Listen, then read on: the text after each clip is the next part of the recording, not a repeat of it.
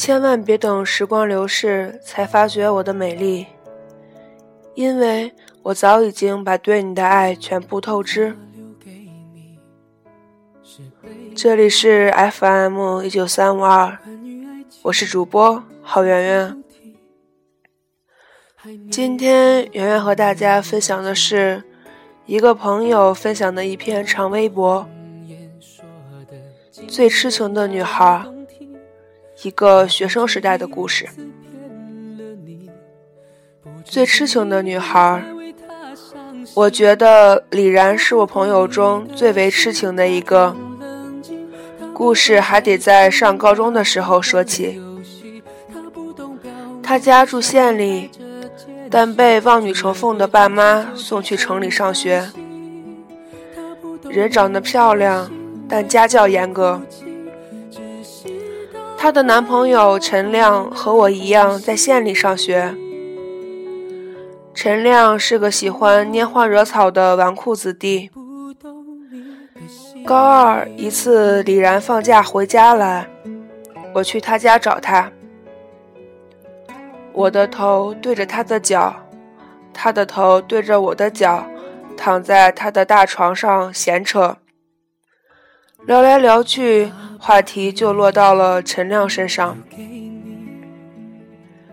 李安说：“我真喜欢他呀，怎么这么喜欢他呀？”我默默在心中骂了一句：“这个小贱人。”嘴里却说：“喜欢就对了，不然干嘛做他女朋友？”李安说：“眼看他就过生日了，看我妈这意思，我也出不了门。你能不能带我给他送个蛋糕过去？”我咬牙切齿地说：“那你得分我一半。”李然兴奋地点头，就像被人拧了 N 圈，发条上足了劲儿似的。他偷偷摸摸地拉着我的手来到地下室，我惊悚地看着面带神秘笑容的他，心扑通扑通直跳。我心说：李然这是要拉着我做什么见不得人的勾当？送个蛋糕给我钱，我去买就好了。来地下室干嘛？只见他摸黑挪到冰箱那儿。从里面翻动了几下，搬出一个不大不小的盒子。我问他是什么，他说：“这就是我让你送给陈亮的蛋糕啊，当然会有你一半的。”李然说：“这是他在放假那天从城里拎回来的，怕被爸妈看见，一直藏在地下室的冰箱里。”正赶上我来，这就不愁到不了陈亮手里了。他和陈亮在一起的时间也不短了，但是陈亮时常有绯闻传出来。今天是和这个女同学去一起吃冰，明天就是送那个女同学回宿舍，还拎包。总之，各式各样的传闻不断。我自己也亲眼目睹过，他一只手拉着一个女孩的手，另一只手替女孩整理头发。但是这些事情传到李然耳朵里以后，他并没有很激动，反而淡淡的说：“他相信陈亮，那么笃定，那么不容置疑。”后来实在看不下去了，我说。李然，你是不是傻？李然说：“我问过陈亮，他说他心里有我。别人说的那些女生根本就是朋友。他既然这么说了，我没有理由不相信他。我一个外人都不能平静了，他作为当事人竟然这么淡定。”我默默地在心里给他点了一个赞，但是我还是好心劝说：我说：“李然，你能不能心不要那么大？男人就不能惯着？陈亮都让你给惯坏了。”李然依旧淡淡的说：“惯坏了好啊，以后我要是不惯着他了，他就受不了了吧？”这个逻辑真让我佩服。后来我们都升高三了，课程日渐繁重，压得大家都喘不过气来。有一天门口人找我，我从比我还高的课本中爬出来，出来一看，竟然是李然。我说：“你怎么来了？”他得意地说：“我当然不是因为你来，我来看陈亮。”捎带着看你一眼，我不屑地甩甩刘海说：“哼，见色忘义。”我带着李然去陈亮班找出陈亮，他见了李然，竟然高兴地跳了起来。我心想：陈亮，你够了，太夸张了吧？平日你可是四处寻花问柳的主。李然看着陈亮的样子，一边乐着，弯腰合不拢嘴，一边从包里掏出一个保鲜盒，里边是拥挤的樱桃，个个肉厚圆肥，颗颗晶莹饱满。李然说：“这是他一粒一粒精挑细选出来的，认认真真。”清洗过的爱心樱桃，我看着他把这一盒像小娃娃一样可爱的樱桃双手捧给陈亮，陈亮也郑重其事地接过去，看着我眼巴巴地站在旁边，陈亮赶紧打开盒子让我拿点儿，我边吃边往口袋里装，边说：“陈亮，你真他妈的幸福。”我都想和李然处对象了，李然笑得更厉害了。到了快高考的时候，我们在家里复习，陈亮突然给我打电话，他说李然和我分手了，我觉得这不是真的。我听了，手机差点掉在地上。我说。我也觉得这不是真的，你开玩笑吧？陈亮哇的一声就哭了，他边哭边说：“这是真的，李然和我分手了，我想我要完蛋了。”我听他哭了，情绪一下子高昂起来。李然这是开窍了，早就该分手了。你在这跟我哭什么哭？让你平时风花雪月，这下遭报应了吧？然后我尽量使语言温和地说：“你别哭了，柳暗花明又一村呢。”我心想，李然那招惯着他真是管用啊！在陈亮的抽泣声里。我挂了电话，随即一个电话打给李然，他接得很快，说：“你想我了。”我掩饰不住内心的喜悦，开门见山地说：“你这厮怎么想的？不是爱的刻骨铭心吗？怎么做了如此明智的决定？”他说：“这么快你就知道了。”我还想沉淀几天呢。李然讲话永远这样淡定，不悲不喜的，让人看不出波澜。我说，原因是什么呢？你不是爱的不行不行的吗？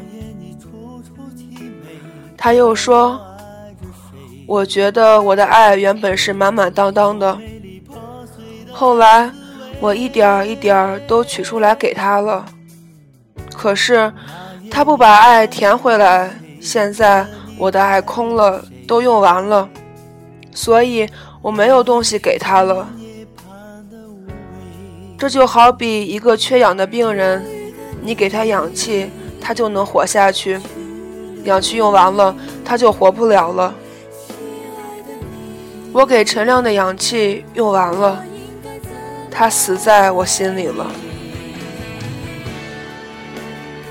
李然这个比方真形象，我仿佛看见陈亮在他的心里一点一点的倒下去，最后被尘埃掩埋。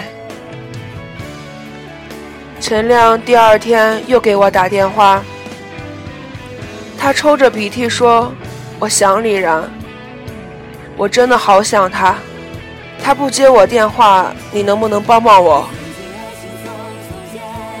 我听了一头雾水，说：“我觉得我也帮不了你了，李然的爱都用完了，你怎么之前不对他好点儿呢？”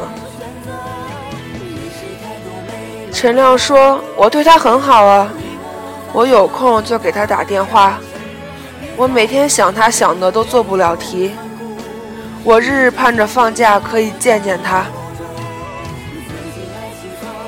听陈亮说着这些，我突然就暴躁起来。我想起了李然长久以来为他做的点点滴滴，为了给他买条名牌的围巾，他省了一个月的饭钱；为了能接到他的电话，他二十四小时不敢关机，尽管很多时候都是徒劳的。为了见他。他想尽各种理由和老师请假，回家和严厉的父母斗智斗勇。然而，他竟然把那些微不足道的、任何一个喜欢李然的路人甲、路人乙都能做出来的小事儿拿出来说道，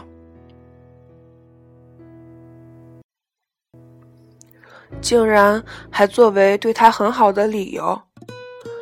我一个局外人都不能够忍受了。于是我低吼一声：“你他妈的懂不懂爱？”